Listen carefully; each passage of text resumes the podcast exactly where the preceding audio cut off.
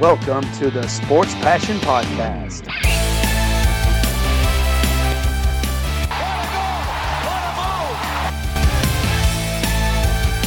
Oh, blocked by James! LeBron James with the rejection. And here's your host, Lars Marendorf. Einen wunderschönen guten Abend und herzlich willkommen zum Sport Passion Podcast. Ausgabe 1 im Jahr 2021 und damit wünsche ich euch allen auch ein frohes und vor allem gesundes neues Jahr. Ja, letztes Jahr eben durch Corona auch in der Sportwelt natürlich sehr, sehr verrückt gewesen und ich hoffe, dass dieses Jahr das dann sich relativ schnell wieder in Richtung Normalität entwickelt, wobei man natürlich sagen muss, Sport ist da immer noch eines der unwichtigeren Themen, aber es beschäftigt uns trotzdem und deswegen will ich gleich loslegen mit den Themen dieser Sendung. Und ich hatte es angekündigt, es geht um die Saisonvorschau. Und ich hatte auch gesagt, für mich gibt es mittlerweile 32 Teams. Und deswegen lege ich los mit dem Team Nummer 32, den Seattle Kraken. Und im weiteren Verlauf der Sendung wird es dann in die North Division gehen, in die kanadische Division der NHL. Und da gibt es dann die ersten drei Vorstellungen, die Ottawa Senators, die Montreal Canadiens und die Winnipeg Jets sind heute dran. Und damit steige ich gleich ein. Erstes Thema, erstes Team, die Seattle Kraken. Ist natürlich bekannt, die spielen noch nicht, kein aktiver Spielbetrieb, aber es sind natürlich jede Menge Aktionen, jede Menge Aktivitäten auch rund um das Team, eben auch im Management aktuell noch ja, die dort durchgeführt werden. Und eine ganz frische News ist, dass die Seattle Kraken Jason Botterill als Assistant General Manager geholt haben. Der war mal bei den Pittsburgh Penguins, äh, hat dort ähm, ja, als Assistant General Manager gearbeitet und äh, war auch bei den Buffalo Sabres, ähm, hat dort eben von 2017 bis 20 als GM gearbeitet und ja, war da weniger erfolgreich mit Pittsburgh, dreimal den Stanley Cup gewonnen, bei den Buffalo Sabres. Ja, ich meine nicht mal die Playoffs erreicht, nee. Ähm, also, ja, da schon ein kleiner Unterschied. Ganz interessant, ähm, was ich nicht mehr auf dem Schirm hatte, ist, der war mal, Jason Butterill war mal der 20. Pick im NHL-Draft 1994. Hat für die Dallas Stars gespielt, der Left Wing. Unter anderem dann auch noch für die Atlanta Thrashers, für die Calgary Flames und eben für Buffalo, das Team, wo er dann nachher General Manager war. 88 Spiele, 5 Tore, 14 Punkte insgesamt. Und äh, ja, also eben Jason Botterill jetzt im Team von Ron Francis.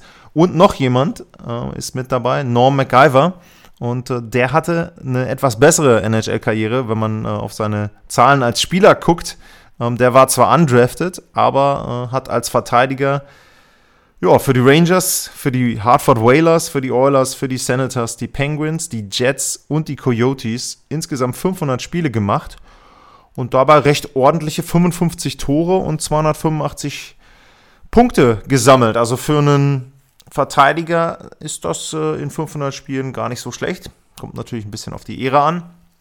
Und als ja, als äh, Offizieller war er dann von 2003 bis 2006 Assistant Coach äh, für Mike Sullivan in, bei den Boston Bruins und seit 2006 war er bei den Chicago Blackhawks, war dort ja, Director of Player Development und war dann Director of Player Personal. Ähm, das ist auch der Titel, den er jetzt in Seattle trägt ähm, und er wird sicherlich ähm, dann auch eben mit dafür verantwortlich sein, welche Spieler dort verpflichtet werden im Exhibition Draft. Und ähm, dann am Ende in Chicago war McIver noch Assistant General Manager. Also die beiden jetzt zwei nächste Bausteine im Puzzle des Management der Seattle Kraken. Ja, und dann bleibt natürlich, wenn man da schaut, bleibt die einzige große Stelle, die jetzt noch nicht besetzt ist, der Coach. Ähm, da gibt es natürlich ja, die Links zu, zu äh, Gerard Gallant, ähm, den ehemaligen Coach der Vegas Golden Knights, der Vegas im ersten Jahr schon ins Stanley Cup-Finale geführt hat. Und da liegt es natürlich nahe, wenn jemand schon mit einem Exhibition-Team Erfahrung hatte, dass man den dort als sehr, sehr heißen Kandidaten sieht. Äh, was man aber auch sagen muss, ist, Seattle hat schon jetzt eine gewisse Herangehensweise an die Themen. Und das sieht sehr analytisch aus. Also die Themen äh, Advanced Analytics werden da sehr groß geschrieben und da gibt es unter anderem einen Namen, eine Dame, Namita Nandakuma. Ich hoffe, ich habe den Namen jetzt halbwegs äh, fehlerfrei ausgesprochen. Und die ist diejenige, ja, die ist Senior Quantitative Analyst. Ähm, also jemand, der da sehr auf die Zahlen schauen wird bei den Seattle Kraken. Und da ist so ein bisschen die Vermutung auch, dass diese Herangehensweise vielleicht nicht ganz zu Galant passt und dass deswegen auch bisher dort noch nicht Nägel mit Köpfen gemacht wurde, denn es ist ja jetzt schon eine gewisse Zeit her, dass Galant nicht mehr Coach in Vegas ist. Und ich sag mal, je länger er auf dem freien Markt ist, umso wahrscheinlicher ist es, dass sich dann doch ein anderes Team dort bedienen wird. Und wenn die Saison jetzt bald losgeht und die ersten Wochen nicht so laufen, wie sich das der ein oder andere Verein vorgestellt hat, dann ist er natürlich jemand, der da ganz oben auf der Liste steht. Also wenn Seattle ihn wirklich haben möchte als ersten Coach in der Franchise-Geschichte, dann sollten sie jetzt langsam zugreifen. Ansonsten, wenn er nicht reinpasst in die Philosophie, natürlich vollkommen klar, dass man ihn da nicht verpflichten will. Ähm, was natürlich immer ein Thema ist bei einem Head Coach, ist so ein bisschen eine ja, Beziehung zum General Manager. Und da gibt es natürlich keinen Namen, der eine größere Beziehung hat zu Ron Francis als Rod Brindamore. Ähm, haben zusammen gespielt in Carolina und die beiden schwärmen gegenseitig voneinander, wenn man so Interviews hört, wo es dann eben darum geht, zum Beispiel für Rod Brindamore, wer dann ähm, jetzt letzten Endes erster GM war in Seattle. Also da hat er natürlich gesagt, das findet er gut, ähm, dass da Ron Francis eben derjenige ist, der jetzt dort die Fäden zieht. Und da muss man eben gucken, ähm, ja, bei Brindamore sah es so aus, ähm, der hatte einen sehr guten Start mit den Hurricanes, ähm, hat sie dann äh, ins Eastern Conference Final geführt und da hat man schon vermutet, okay, ähm, dann gibt es irgendwann demnächst auch eine Vertragsverlängerung, die gab es noch nicht.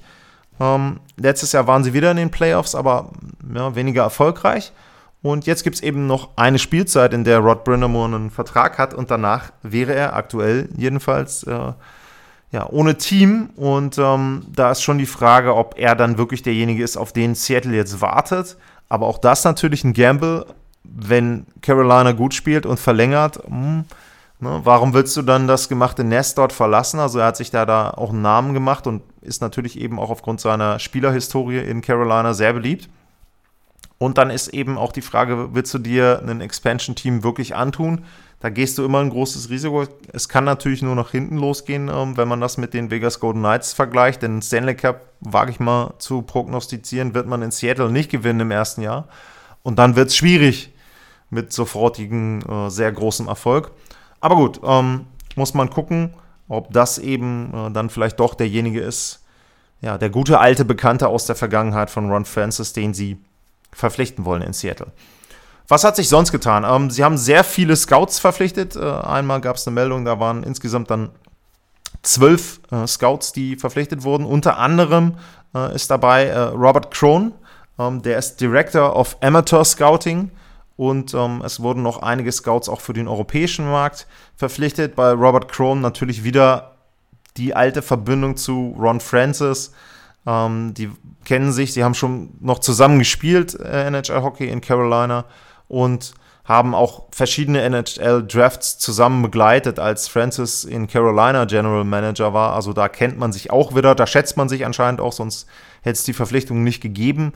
Ähm, was man natürlich sagen muss, ein großes Problem aktuell für Seattle, aber eben auch für andere Teams, aber natürlich bei Seattle die spezielle Situation, dass Scouts aktuell Probleme haben, überhaupt Zugang zu kriegen zu den Spielen, wenn sie denn stattfinden, in den unteren Ligen, in den Amateurligen. Ähm, auch in Europa natürlich ein großes Thema, wie da Scouts überhaupt dann eben mit reinkommen können in die Spiele, in die Hallen. Ähm, also das eben sicherlich etwas, was für Seattle eine größere Herausforderung ist als für andere Teams.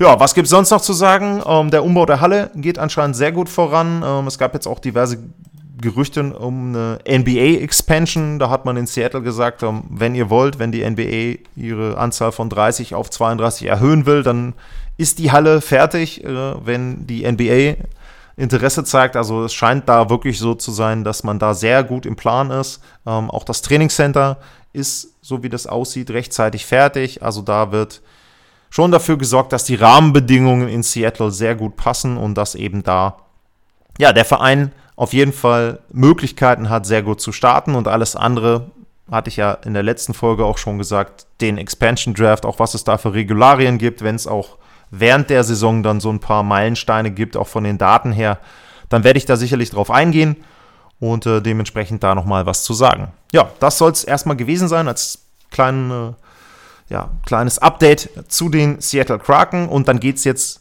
direkt nach der kurzen Pause los mit dem ersten Team, über das ich reden möchte. Das sind dann die Ottawa Senators. Bis gleich.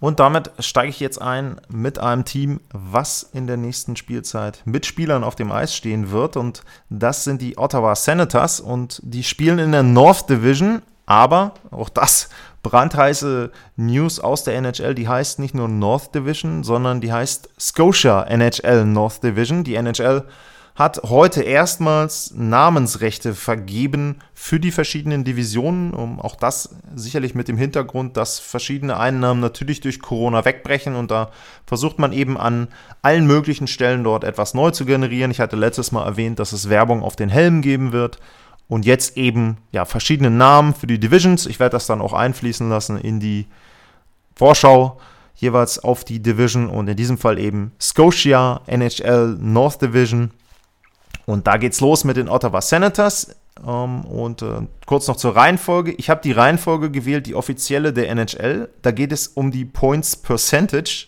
Deswegen wird auch Winnipeg äh, hier noch mit auftauchen als drittschlechtestes Team und die Vancouver Canucks nicht. Die hatten zwar weniger Punkte, aber eben die bessere Points Percentage. Das nur zum Hintergrund. Also, Ottawa. Ja, die waren auf Platz 15 in der Eastern Conference letztes Jahr 62 Punkte dann insgesamt, 25, 34 und 12 war der Rekord. Ähm, Leading Scorer war Brady Kachuk mit 44 Punkten und äh, Jean-Gabriel Peugeot hatte 24 Tore. Und da hat sich schon einiges geändert, mal vom äh, Draft. Abgesehen haben sich da doch ein paar Veränderungen ergeben. Und unter anderem ist gekommen Matt Murray im Tauschgeschäft. Ähm, Derek Stepan in einem Trade, Joshua Brown, Eric Goodbranson, Austin Watson, Braden Coburn, Cedric Paquette, die sind alle gekommen. Natürlich Tim Stützle, ähm, dann noch Free Agent äh, Alex Galchenyuk und ähm, Evgeny Dadanov ist auch noch als Free Agent gekommen. Also da hat sich schon sehr, sehr viel getan an Leuten, die reingekommen sind. Sind natürlich auch ein paar Spieler gegangen, unter anderem Anthony Duclair, Bobby Ryan, Ron Hainsey, Craig Anderson, das sind so, um, ähm, ja, vielleicht noch Mark Borowiecki und Anders Nielsen, das sind die Hauptnamen. Um, ähm, sie haben jede Menge Cap Space noch, die Senators, über 12 Millionen, 12,5 Millionen, aber sie sind natürlich kein Team, was jetzt im Win-Now-Modus ist und dementsprechend wird dieser Cap Space, denke ich mal, eher dazu genutzt, vielleicht so im Verlaufe der Saison äh, nochmal Spieler aufzunehmen, vielleicht von anderen Vereinen, wo die sagen, okay, ähm, da wollen wir vielleicht ein bisschen ähm, Salary Cap noch loswerden, dann sich dafür ein paar Assets geben zu lassen als Ottawa Senators. Das wird so ein bisschen die Strategie sein. Und ansonsten, ja, ganz klar, Entwicklung der jungen Spieler und da gehört natürlich Tim Stütze mit dazu. Ähm, da muss man natürlich jetzt auch sagen, ähm, da war die Vorbereitung natürlich alles andere als ideal, was jetzt die reine NHL-Schiene äh, betrifft, ähm, denn er hatte natürlich nicht dieses Development Camp, was es sonst gibt. Im Gegenteil, uh, er hat sich verletzt und hat sich die Hand gebrochen, als die Mannheim Adler wieder ins Training eingestiegen sind. Und uh, ja, dann gab es die World Junior Championship und auch da war es so, dass davor eben erstmal einige Spieler Covid-19 hatten und dort eben ausgefallen sind, entsprechend für die deutsche Mannschaft. Aber dann natürlich das Ergebnis sowohl aus Mannschaftssicht als auch aus persönlicher Sicht von Stütze ja, sensationell. Ähm, sehr gut gespielt dort. Fünf Spiele, zehn Tore, nochmal nachdrücklich auf sich aufmerksam gemacht. Natürlich auch da eben nochmal gezeigt, was er kann. Und äh, da ist es jetzt schon so, also bei den nordamerikanischen Seiten, wenn man da mal schaut, es wird an einigen Stellen erwartet, dass er sich eben durchsetzt, dass er spielen kann in der NHL, dass er dann auch sein erstes Jahr dort absolvieren kann. Wird ja jetzt 19 im Januar, also auch das dann eben schon vielleicht so ein bisschen auch etwas, wo man dann sagen muss, dass da auch so in den Köpfen dann so ein kleiner Schalter umgelegt wird. Hey, 18 Jahre ist vielleicht zu jung, aber naja, gut, äh, der ist jetzt 19, der hat der hat gezeigt, was er kann und dementsprechend würde ich da schon sagen, dass eben die Chancen sehr, sehr gut stehen, dass er in den Kader kommen kann bei den Senators. Und das muss eben auch das Ziel sein in Ottawa, die jungen Spieler zu entwickeln, den Kader weiterzubringen, ähm, ja, rund um Brady, Kachuk und äh, Chabot, äh, dass man da eben versucht, ja, eine gewisse Kultur reinzubekommen, auch die Spieler auf eine, ja, vielleicht auch auf eine Art Spielweise dann ein bisschen einzuschwören, dass man eben da auch eine Philosophie hat in Ottawa. Ganz wichtig wird natürlich sein, das ist bei Ottawa immer so, aber das wird vielleicht mit etwas jüngeren Spielern einfacher sein, dass man einfach auch Ruhe hat.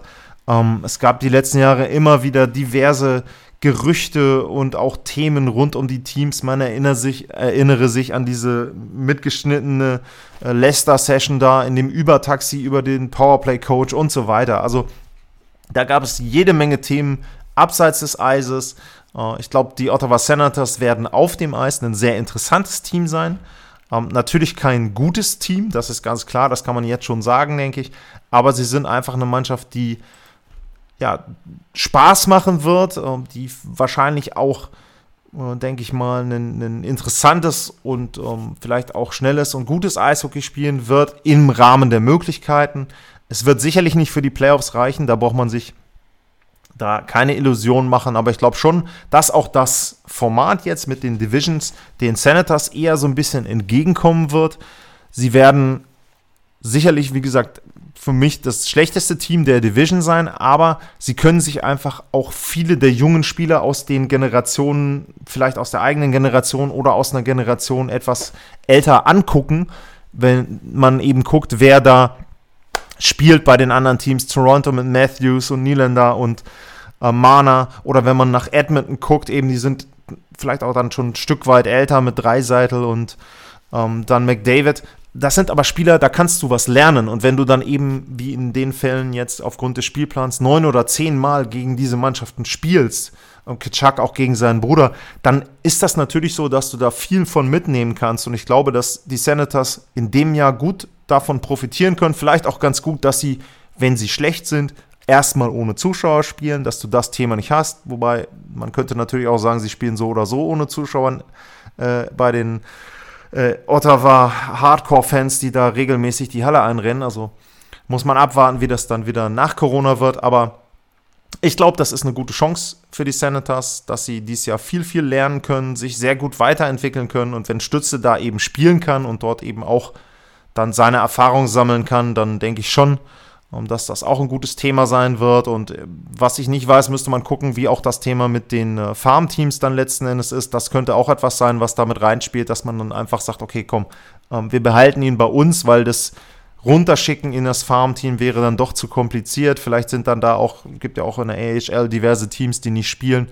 Ähm, das macht dann vielleicht auch nicht unbedingt Sinn, junge Leute dort in die Farmteams zu schicken. Deswegen ähm, denke ich schon, Stütze wird da hoffentlich spielen.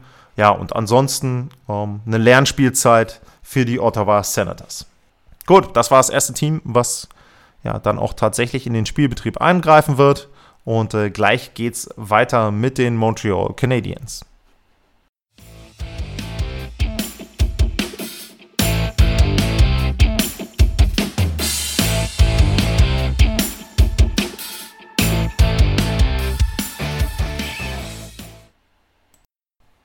Zurück beim Sport Passion Podcast. Ja, und Überraschung, wir bleiben in Kanada, natürlich in der Scotia North Division. Oh, muss man sich auch erstmal an den Namen gewöhnen.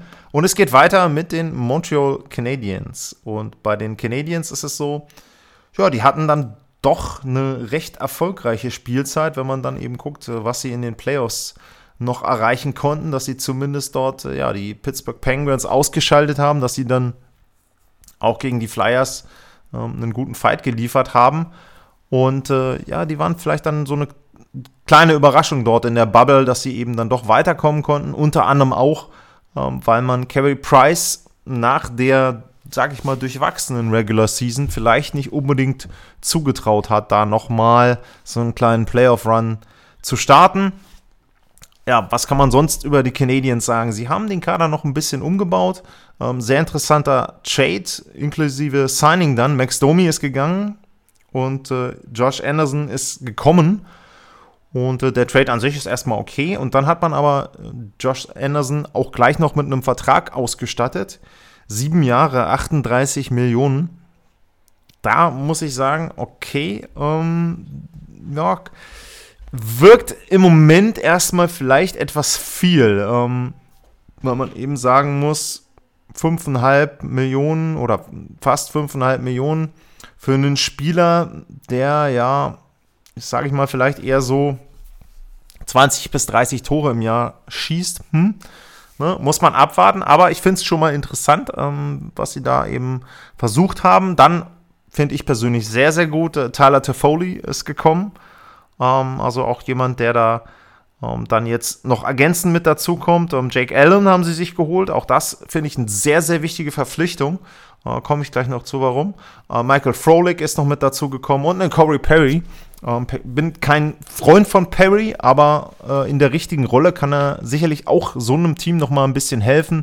Ähm, ist natürlich jemand, der jetzt nicht mehr die Qualitäten hat wie früher, ganz klar, aber ist eben doch auch ein Veteran, kann vielleicht noch mal den einen oder anderen Trick und Kniff dann ähm, für Spielen an der Grenze ähm, dort äh, ja, weitergeben. Ich hoffe, er überschreitet sie nicht. Das hat er ja doch auch letztes Jahr einmal gemacht, zumindest. Ähm, ja, aber ansonsten ähm, finde ich das interessant, was die Canadiens machen. Es ist so ein bisschen etwas verändert zu dem, was bisher gemacht wurde bei dem Kader. Ich glaube, sie sind ein bisschen flexibler aufgestellt mit den Spielern, die sie jetzt haben. Und ich habe es eben schon gesagt, ähm, Toffoli gefällt mir ähm, sehr gut als Ergänzung und Jake Allen gefällt mir auch sehr gut. Ähm, einmal, weil er selber, finde ich, ein guter Backup ist ähm, und ähm, ja, äh, also das passt für mich. Ähm, jetzt kann man natürlich sagen, sie haben zusammen mit Carey Price ungefähr 15 Millionen in ihrem Goalie-Tandem. Okay, gut, aber dass Carey Price das Geld verdient, das war dir vorher klar. Und sie haben jetzt mit Jake Allen, finde ich, einen sehr guten Backup, der eben dann auch in so einer komprimierten Saison wirklich helfen kann. Carey Price war letztes Jahr, ähm, ja, glaube ich, ein bisschen am Ende nach dem äh, oder in der regulären Saison, als die Unterbrechung kam. Und man hat ihm angemerkt, mit einem guten, frischen Start dann in den Playoffs. Ähm, da war er da, da konnte er dann eben auch überzeugen und ich glaube, dass das dieses Jahr auch helfen wird, dass er mit Jake Allen einen guten Backup hat. Wie viele Spiele der dann letzten Endes macht bei 56, Pff, keine Ahnung, lass es 20 sein, lass es einfach bei den Back-to-Back-Spielen immer dann das zweite sein. Und ähm, ja, da glaube ich schon, dass Carey Price dann eben am Ende frischer sein könnte. Ähm, ich bin auch überzeugt davon, dass der nochmal eine Serie zumindest plauen kann in den Playoffs. Ähm, aber da geht es für mich schon los. Reicht es schon ähm, für die Playoffs oder reicht es dieses Jahr wieder für die Playoffs? Da bin ich noch nicht so überzeugt von. Ähm, es gab so ein bisschen einen kleinen Hype um die Canadiens, was es fast immer gibt, wenn sie erfolgreich sind oder wenn sie andeuten, erfolgreich spielen zu können. Ähm, da muss man abwarten, glaube ich. Ähm, ich denke, sie sind eine Mannschaft, die, wenn es wirklich gut läuft, können sie auf Platz 4, vielleicht noch auf Platz 3 in der Division landen, aber dann ähm, muss auch wirklich alles passen und bei den anderen Teams vielleicht so ein bisschen auch das Verletzungspech dann Einzug halten. Ich glaube, die Canadiens landen aber irgendwo auf 5, 5, 6, vielleicht noch auf 4, mal gucken. Ähm, aber für mehr reicht es auch nicht und Titelkandidat sind die auch, wenn sie sich jetzt ein bisschen verstärkt haben dort, äh, garantiert nicht für mich. Ähm, also die Canadiens sind interessanter geworden ähm, ein bisschen besser. Und äh, ja, das ist ja auch schon mal was, äh, wenn man dann eben guckt, welchen Kurs sie eigentlich hatten, als die reguläre Saison noch lief. Da sah es eben nicht unbedingt nach Playoffs aus. Gut, dann geht es gleich weiter mit den Winnipeg Jets und ich habe es ja schon angedeutet, die sind diese Woche oder in dieser Sendung Thema, weil sie die schlechtere Point Percentage hatten gegenüber den Vancouver Canucks. Also gleich die Jets aus Winnipeg.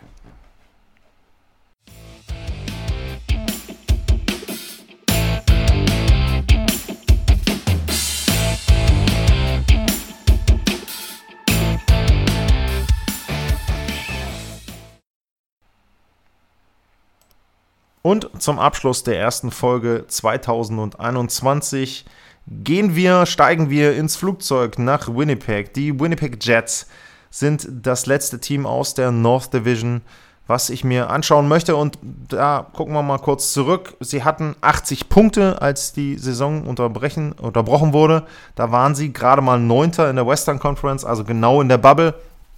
Und äh, ja, hatten einen Rekord von 37, 28 und 6. Also es war durchaus okay, ähm, was sie da hatten. Ähm, Topscorer war bei denen Karl Connor, 73 Punkte, 38 Tore. Mark Scheifele hatte auch äh, 73 Punkte.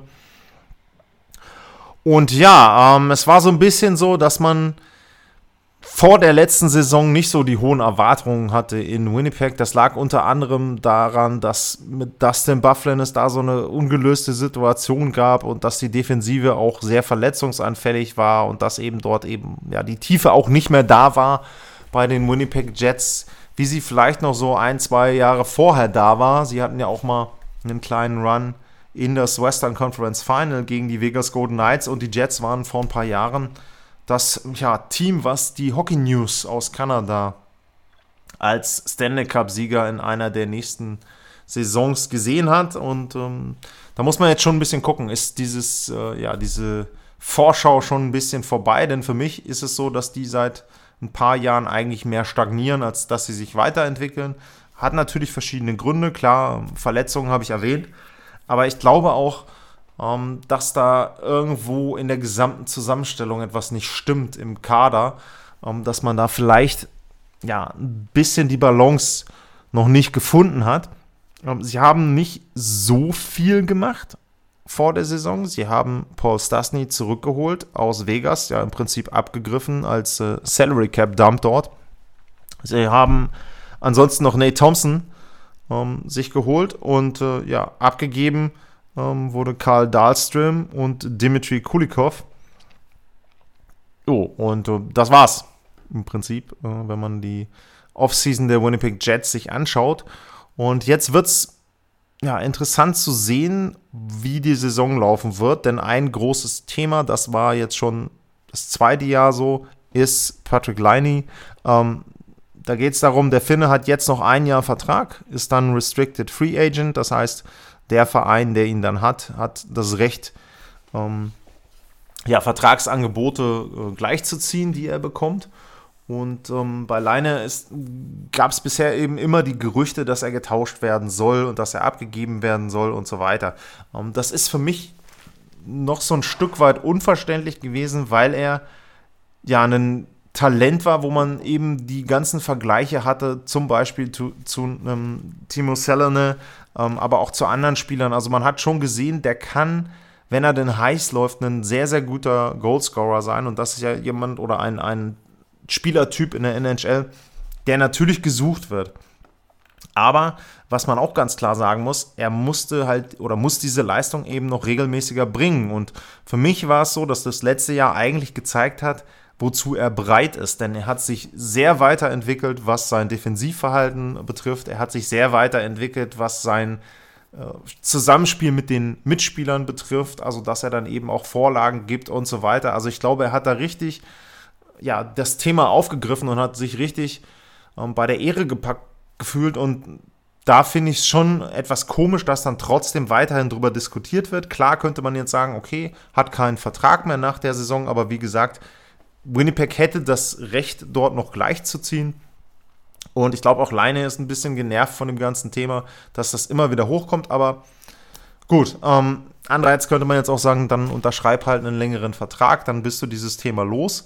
Ähm, es ist so, ähm, dass nicht nur Leine ein Thema ist, auch Paul Maurice für mich. Ähm, bei dem ist es auch so, natürlich äh, musst du eben gucken, ähm, was hat er bisher erreicht. Er hat sicherlich mit den Winnipeg Jets ähm, eine gute Entwicklung hingelegt in den ersten Jahren, aber jetzt auch bei ihm ist für mich so ein bisschen eine Stagnation zu merken, was ein Stück weit unfair ist, ähm, wenn man die letzte Saison betrachtet, weil er da sehr, sehr viel rausgeholt hat aus einem Kader, der sehr, sehr viele Verletzungen hatte. Aber ähm, trotzdem ist es so, irgendwann musst du als Coach halt ein bisschen abliefern.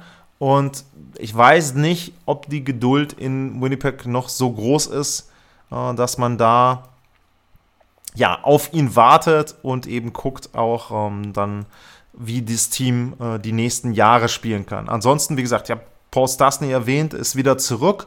ähm, gibt ihnen sicherlich nochmal ein bisschen mehr Tiefe in der Mitte. Ähm, es sind schon gute Namen, wenn man sich den Kader einfach anguckt mit einem Mark Scheifele, ähm, Kyle Connor, Nikolai Ehlers, Leine habe ich erwähnt, ähm, auch ein Matthew Perot, da sind Leute auch mit Erfahrung dabei, natürlich Blake Wheeler, alles ganz klar. Ähm, was du eben sagen musst, ist die Defensive. Ähm, da sticht kaum ein Spieler irgendwo heraus. Das ist, pff, ja, ich würde sagen, ist es Durchschnitt, vielleicht ist es auch besserer Durchschnitt, ich weiß es nicht. Aber letzten Endes, die Defensive wird Winnipeg irgendwann so ein bisschen das Genick brechen. Und da kannst du hinten mit äh, Conor Hellerback natürlich einen super Torhüter haben, aber der wird eben dann auch nicht alles retten können. Und irgendwo kannst du dann auch sagen, vielleicht ist er auch so gut oder kann so gut sein, weil er eben sehr, sehr regelmäßig dort gefordert wird und weil er eben nicht die Ruhepausen hat, wie vielleicht äh, manch anderer Torhüter, weil die eben eine bessere Defense vorne haben.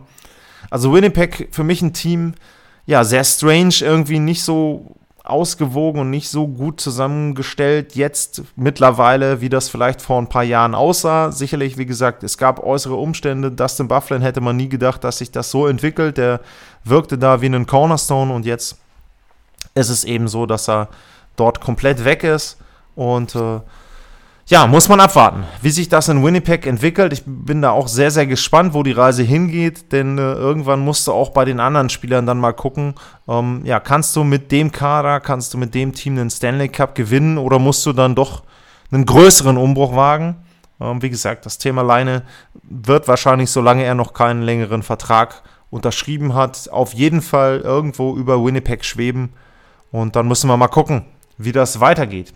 Ja, das war meine erste Ausgabe der Vorschau auf die Saison 2020, 2021. Und das waren die ersten Teams, Seattle Kraken und dann ging es los mit der North Division. Ansonsten, ähm, ja, wäre ich natürlich dankbar, wenn es Feedback gibt. Äh, es würde mich interessieren, ob euch lieber wäre, wenn ich die ganzen Sachen einzeln poste oder jetzt eben so ein bisschen gebündelt mit den Teams. Ähm, also da habe ich mir so ein bisschen schwer getan. Ich hatte erst überlegt, die Folgen einzeln, so als 10, 15 Minuten dann pro Team einzusprechen. Ich habe es jetzt erstmal als Sammlung gemacht. Das ist vielleicht auch einfacher, wenn man das dann eben nur einmal runterladen muss. Ähm, aber wie gesagt, da wäre es schön, wenn ihr mir Feedback geben könntet. Ansonsten natürlich klare Aussage wie sonst auch. Fragen gerne bei Twitter. Auch ihr wisst ja jetzt, welche Teams bisher dran waren und welche noch kommen. Also wenn da Fragen sind zu den anderen Teams, gerne stellen. Und ansonsten ja, wie gesagt, bleibt gesund und dann bis zur nächsten Ausgabe. Tschüss.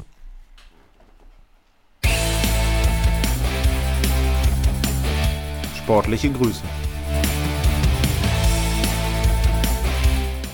Das war's, euer Lars.